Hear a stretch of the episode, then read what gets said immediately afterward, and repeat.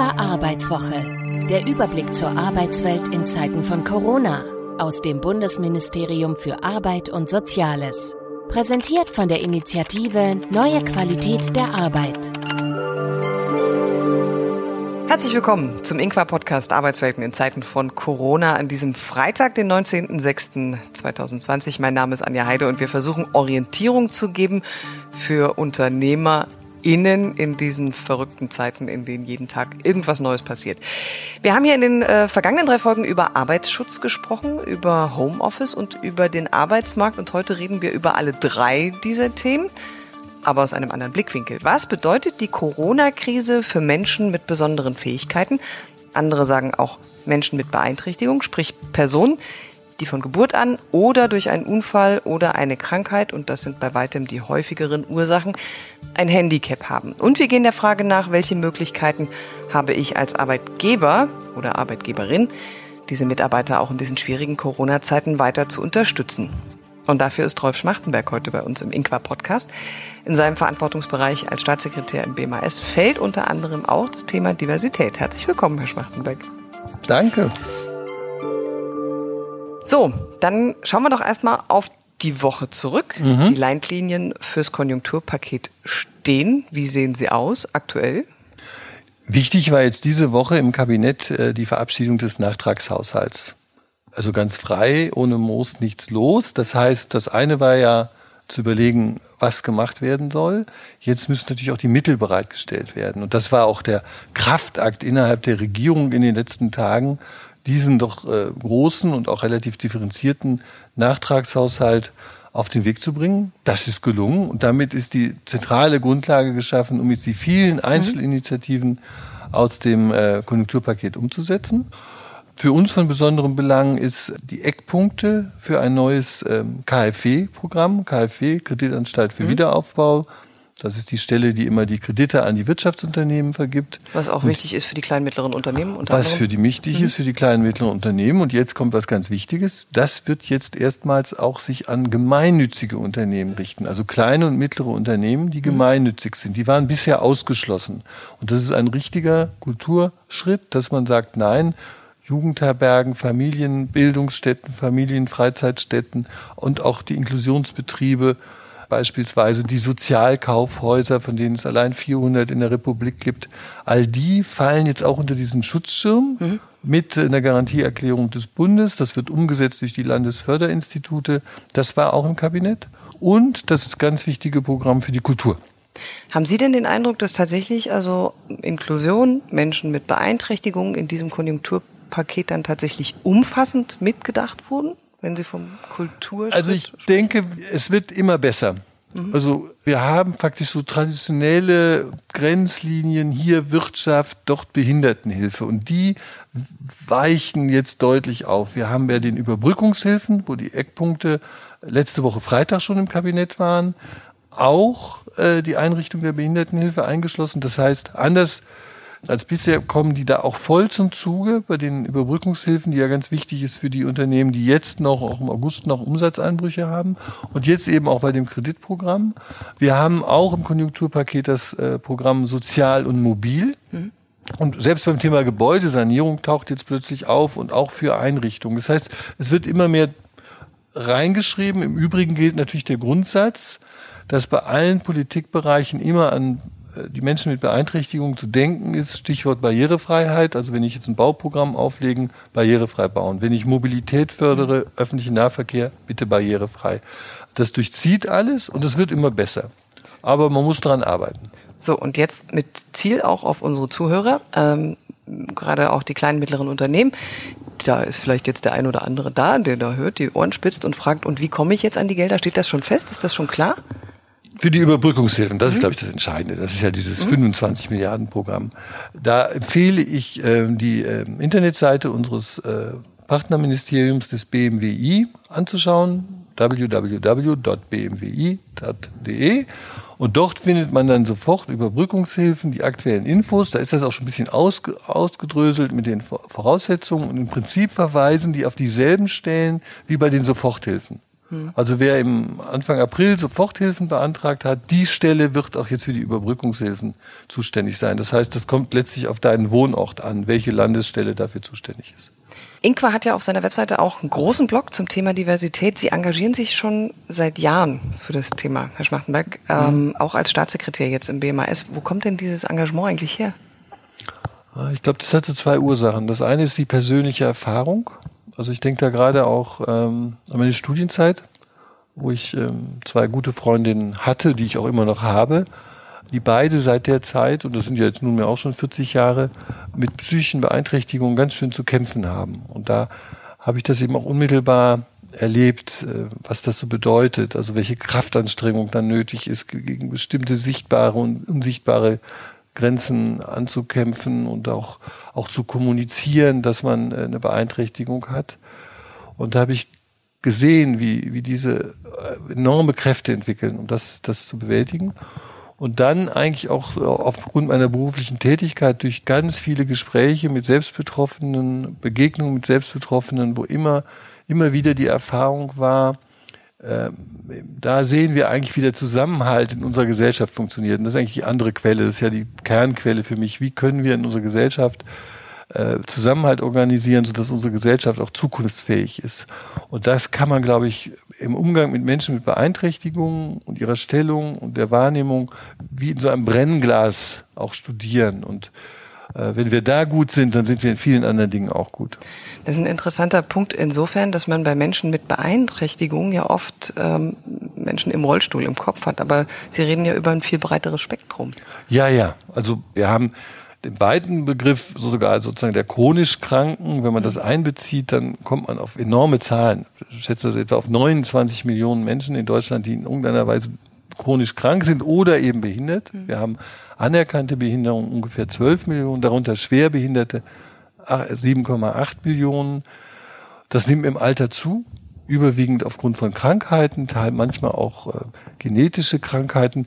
Wenn man sich damit beschäftigt, denke ich immer wieder auch, wie ja, wie, wie, wie fantasiereich unsere Natur ist, was es da alles gibt, das ist irre. Und das löst eben alle möglichen Beschränkungen aus. Und die kann eine Gesellschaft helfen zu überwinden, wenn sie sich damit im Kopf auseinandersetzt. Also die Überwindung der Barrieren in den Einstellungen, das ist meistens mehr als die Hälfte vom Problem. Und dann natürlich auch die geeigneten Hilfsmittel. Und das ist eben für Menschen zum Beispiel mit Lernbeeinträchtigungen ist das nicht der Rollstuhl, sondern da ist das die einfache Sprache. Äh, für äh, Menschen mit, äh, die gehörlos sind, ist es eben die Gebärdensprache. Mhm. Und vielleicht das Verständnis des Rests der Bevölkerung, dass jemand, der nie gehört hat, der kennt Deutsch nicht. Das heißt, Deutsch ist für ihn eine Fremdsprache. Und äh, äh, das heißt, sie bewegen sich dann plötzlich auch sogar in einer eigenen Kultur, der Kultur der Gehörlosen. Und das ist das, was das so faszinierend macht, weil sie dadurch so Spiegel auf unsere Gesellschaft bekommen. Das ist ein interessanter Punkt, denn wir hatten gerade, also da hat Corona uns auch eine Menge gelehrt in ja. dieser Zeit. Die schwerhörigen Verbände, ich kann mich erinnern, zu Beginn der Corona-Krise war es so, dass wir ganz, ganz viel und sehr laut tatsächlich in dem Zusammenhang sich ähm, zu Wort gemeldet haben weil Pressekonferenzen oft ohne Gebärdensprache stattgefunden haben. Das hat sich dann so ein bisschen also entwickelt, würde ich sagen. Wenn wir jetzt mal ganz aktuell auf die Tracing-App gucken, ist die denn auch barrierefrei oder soweit, dass Sie sagen würden, das ist in Ordnung? Also zunächst mal, das ist ein schönes Beispiel dafür, dass in jeder Krise auch eine Chance steht. Mhm. Deutschland war da im internationalen Vergleich eher lasch. Also Pressekonferenzen und so, Gebärdendolmetscher, nee. Und das hat sich sehr verbessert. Es ist noch nicht gut, aber es hat sich sehr verbessert. Man muss das noch rigoroser durchhalten. Da ist auch sofort ein Engpassfaktor. Äh, gute Gebärdendolmetscher äh, gibt es gar nicht so viele. Und ähm, was auch wunderbar ist, ist äh, barrierefreie Hinweise. Also wenn Sie jetzt Nachrichtenseiten der Bundesregierung aufmachen, ist sofort ein Hinweis, hier gibt es auch noch die barrierefreie Variante, wo ich also eine Datei öffnen kann, sodass sie dann zum Beispiel für Blinde auch gleich vorgelesen wird. Das ist eine große Verbesserung. Und bei der App, haben wir äh, von vornherein auch als Ressort immer wieder darauf hingewiesen, denkt an die Barrierefreiheit. Und ich würde sagen, es ist, ist einigermaßen gelungen. Das Entscheidende mhm. ist, dass eben die App von vornherein so funktioniert, dass die Einstellungen zur Barrierefreiheit, die man vorgenommen hat, übernommen werden in dieser App automatisch. Ich habe auch nochmal unseren Behindertenbeauftragten gefragt, Jürgen Dusel. Er ist ja stark sehbehindert, sagt, ist eigentlich für ihn ist in Ordnung. Aber wir haben noch keine Darstellung in leichter Sprache. Also wenn Sie diese App aufmachen, diese ganze Gebrauchsanleitung und so, das ist, ist keine leichte Sprache. Das muss zum Beispiel nochmal nachgelegt werden. Daran arbeiten aber auch die Kollegen. Also das wird jetzt hoffentlich sehr, sehr bald dann auch kommen, dass du dann eine Taste da kriegst, so kann ich das Ganze nochmal in einfacher Sprache verständlich erklärt bekommen, wie das funktioniert. Denn es ist ja ganz wichtig bei dieser App. Was muss ich beachten? Wie funktioniert die? Was wird erfasst? Was nicht? Jetzt haben wir einen kleinen Zwischenschritt gemacht. Das ist insofern ähm, spannend, weil wir äh, von der Barrierefreiheit der Tracing-App jetzt hinkommen, zum Beispiel zu Software. Es haben ja viele Unternehmen in den Corona-Zeiten Mitarbeiter im Homeoffice gehabt und für die Software, die dazu benutzt wird, gilt ja dasselbe mhm. wie für die Tracing-App. Sie muss barrierefrei sein. Ist Homeoffice aus Ihrer Sicht eher ein Vor- oder Nachteil für Menschen mit Beeinträchtigung? Mm, tendenziell vielleicht ein bisschen Vorteil. Also zunächst einmal, ich denke, ist es für jeden Menschen wichtig, dass er über die Arbeit auch Team erlebt, andere trifft und äh, Gemeinschaft erlebt. Also insofern ist es auch für Menschen mit Beeinträchtigungen natürlich schade, dann plötzlich die Kollegen nicht zu sehen und nicht zu treffen. Aber die, die Vorteile zum Beispiel, nicht jeden Morgen sich äh, äh, wenn man jetzt mobilitätseingeschränkt ist, durch die Stadt zu quälen zum Arbeitsplatz, die ist natürlich eine Mühe, die entfällt. Ja? Und äh, genauso äh, die vielen Dienstreisen, die wir vorher alle für zwingend notwendig erachteten und wo natürlich dann auch, auch die Kollegen mit Beeinträchtigung dabei sein mussten. Und wenn man zum Beispiel dann jetzt doch Rollstuhl mit der Bahn fährt, da gibt's das, aber da gibt's nur sehr wenige Plätze. Wenn du mhm. die nicht rechtzeitig vorher reservierst, dann ist Schluss, dann ist der Zug fährt ohne dich.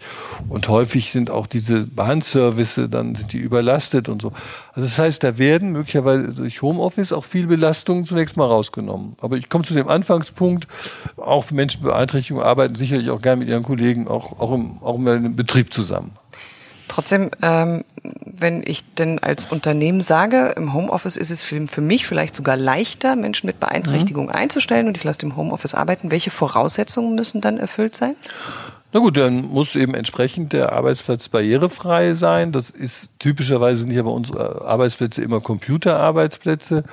Tischarbeitsplätze, dann kann es darum gehen, dass man eine spezielle Tischeinrichtung hat, einen speziellen Stuhl, äh, möglicherweise in der Software bestimmte Vorkehrungen. Die, die Vorkehrung der Software bräuchte man aber übrigens im Büro ja genauso. Das ist ja kein anderes. Und da ist äh, die gute Nachricht, dass wir ja von den Integrationsämtern eine Förderung auch für Arbeitsplatzausstattungen haben. Und das geht auch im Homeoffice. Das kann man also dann durchaus auch beantragen, mhm. dass ähm, äh, auch für einen Home-Arbeitsplatz dann eventuell entsprechende notwendige zusätzliche Vorkehrungen, der Nachteilsausgleich mhm. in den Kosten übernommen wird. Wie ist das dort, wo Homeoffice nicht möglich ist? Gibt es da besondere Anforderungen an inklusive Arbeitsplätze? Also ich denke jetzt so an die allgemeinen, im Moment, die wir haben, Arbeitsschutzregeln, die ja entsprechend durch Corona zu auch Hygieneschutzregeln geworden sind. Ja, oder der Hygieneschutz ist wieder mhm. zurückgekehrt zu uns, nachdem er ja im 19. Jahrhundert eine Riesenrolle gespielt hat und wir das dann so gut im Griff hatten, dass wir ihn vielleicht ein bisschen aus den Augen verloren haben. Jetzt ist er wieder da. Zunächst mal gelten die dieselben Regeln äh, wie für alle anderen auch. Und da muss man natürlich schauen. Also es gibt zum Beispiel Menschen mit Beeinträchtigungen, die haben eine Immunschwäche. Da sollte man sicherlich vielleicht eher darauf achten, dass statt 1,50 Meter wirklich zwei oder 2,50 Meter eingehalten werden. Und hier gilt auch wieder, man muss drüber sprechen. Was ist im Einzelfall vielleicht noch zusätzlich zu bedenken? Und Beispielsweise Maskeneinsatz kann bei, bei Gehörlosen zu Schwierigkeiten führen, wenn sie dann nämlich nicht mehr die Lippen ablesen können, in mhm. Unterstützung auch der Lippensprache. Da ist es dann wichtig, auf durchsichtige Masken, diese Maskenschirme mhm. zu achten. Aber auch hier gilt eigentlich wie fast überall beim Thema Menschen mit Beeinträchtigung, Leute, redet darüber. Also man muss es aussprechen und dann findet man eine Lösung. Man, man darf das nicht so ins, ins Skat drücken, so wie wenn da ist auch gar kein Problem. Dann geht alles. Sie haben vorhin gesagt, Wir haben so rund 29 Millionen Menschen in Deutschland mit Beeinträchtigung. Das ist verdammt viel. 7,8. Mit, äh, die, die wenn, wenn man alle, ja genau, das ist jetzt so die große weit, Zahl. Also ja, wenn man zum Beispiel alle, ich, aber mit einer Allergie oder mit meinem Bluthochdruck, da geht's ja schon los. Ja, ja klar. Genau, wenn wir es jetzt mal, also wenn wir jetzt mal hier, ganz ne, eng, auf, auf, auf, runter. Ja, ich habe minus 11 irgendwie auch. Echt? Ja, ja. Das, also ich bin im, so gesehen bin ich auch beeinträchtigt. Ja, und dann lässt das aber für sich nicht zu. Und da fängt das schon mit den Einstellungen an. Aber wenn wir es mal eng fassen, dann haben wir 7,8 Millionen Menschen ungefähr mit schwerer bzw. mit anerkannter Schwerbehinderung. Genau. Und jetzt aber die Frage, die da für mich dahinter steckt, wie viel von denen sind in Arbeit? Von denen sind zunächst einmal 58 Prozent nicht im Alter der Erwerbstätigkeit. Also sie sind mhm. entweder jünger als 15, das sind aber nur ganz wenige, oder älter als 65, weil Behinderung kommt mit Krankheiten und das lädt man sich sozusagen im Leben auf. Und von diesen äh, 42 Prozent, die zwischen 15 und ähm, 65 Jahren alt sind, sind äh, gut 30 Prozent in äh, sozialversicherungspflichtiger Beschäftigung. Ähm, weil Sie gesagt haben, es geht eigentlich alles, wenn man nur redet. Äh, warum ist es dann so schwierig, Menschen mit Beeinträchtigung in Jobs zu kriegen? Also das ist ein guter Punkt, ist genau die Frage kriegen. Also wenn Sie mal drin sind, dann läuft es eigentlich ganz gut. Aber warum ist es so schwierig, sie hineinzubekommen? Nun, meistens wird eben die Behinderung mit dem Alter erworben. Das heißt, wir reden in der Regel, wenn wir über arbeitslose Menschen mit Schwerbehinderung reden, über Menschen, die über 50 sind, schnell auch langzeitarbeitslos sind und eine Beeinträchtigung haben. Das heißt, sie haben drei Probleme zu lösen. Schon ältere Arbeitnehmer stellen viele Arbeitgeber nicht mehr ein. Entweder die sind ihnen zu sperrig, die kann man nicht mehr formen. Also jetzt ganz mhm. unabhängig von Behinderung. Ne? Oder bis ich den eingearbeitet habe, ist der ja schon in Rente. Also es gibt, also es gibt das grundsätzliche Problem für Ältere. Wenn jemand langzeitarbeitslos ist, gilt das in Deutschland immer als so ein Signal. Der ist schon länger arbeitslos, da ist irgendwas dran. Und wenn der jetzt auch noch schwerbehindert ist, dann ist das so ein Signalmix, weswegen Arbeitgeber häufig sagen, das tue ich mir nicht an. Und dabei erkennen sie nicht, dass viele gerade Schwerbehinderte enorme Stärken haben. Das ist meine Eingangsbemerkung nochmal. Mhm. Menschen mit Behinderung haben enorme Stärken entwickelt, wie sie mit ihren Behinderungen in der Gesellschaft leben, zurechtkommen, haben Tricks entwickelt, haben äh, Möglichkeiten entwickelt. Sie sind eigentlich auch Innovateure darin. Und deswegen sind sie eigentlich wirklich sehr, sehr wertvolle Mitarbeiter, auch gerade in gemischten Teams. Allerdings zum Beispiel vielleicht ein bisschen langsamer. Haben Sie jetzt einen ungeduldigen Chef, wo immer alles schnell gehen muss?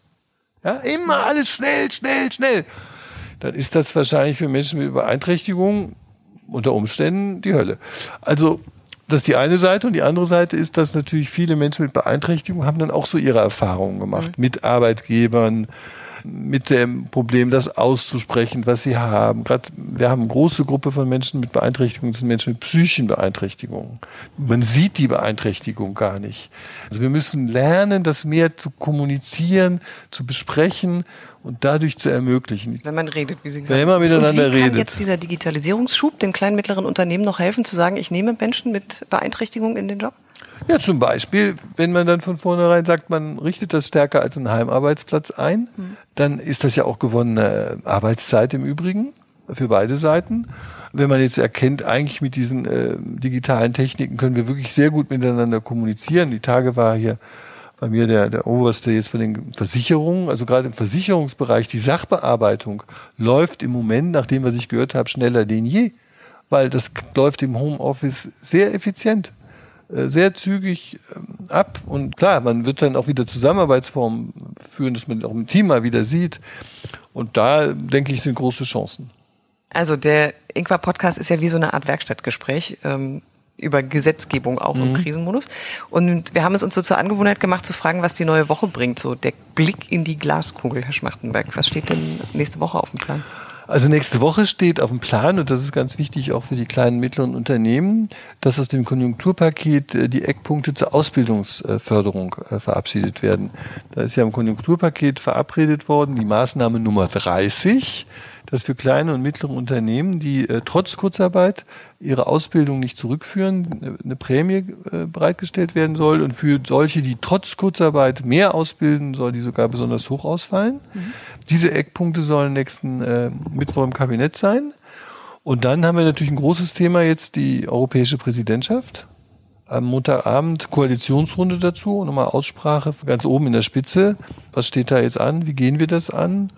Und das ist für uns auch als Haus, die europäische Präsidentschaft, schon ein großes Projekt. Das schafft man nur alle 14 Jahre, eine solche Präsidentschaft. Und wir haben ein kurzes Halbjahr wegen der Sommerpause. Ist faktisch ja nur September bis Mitte Dezember. Dann gehen wir ja alle Weihnachtsfeiern. Also es ist eine sehr, sehr kurze Zeit und ähm, wir haben einerseits natürlich jetzt Corona bedingt, da das ein oder andere schnell voranzubringen, die Finanzierungseckpunkte für die EU, der Brexit steht an und dann ist unser großes Thema eben die Organisation der, der fairen Mobilität.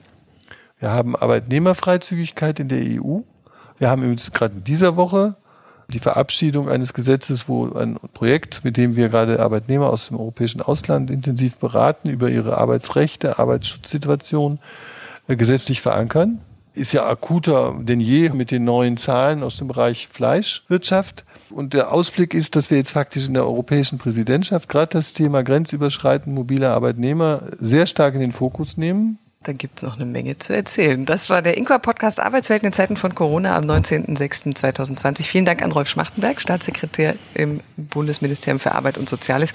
Nächsten Freitag sind wir wieder da und dann wieder mit Bundesarbeitsminister Hubertus Heil. Bis dahin. Hören Sie auch nächste Woche wieder rein und folgen Sie uns auf inqua.de.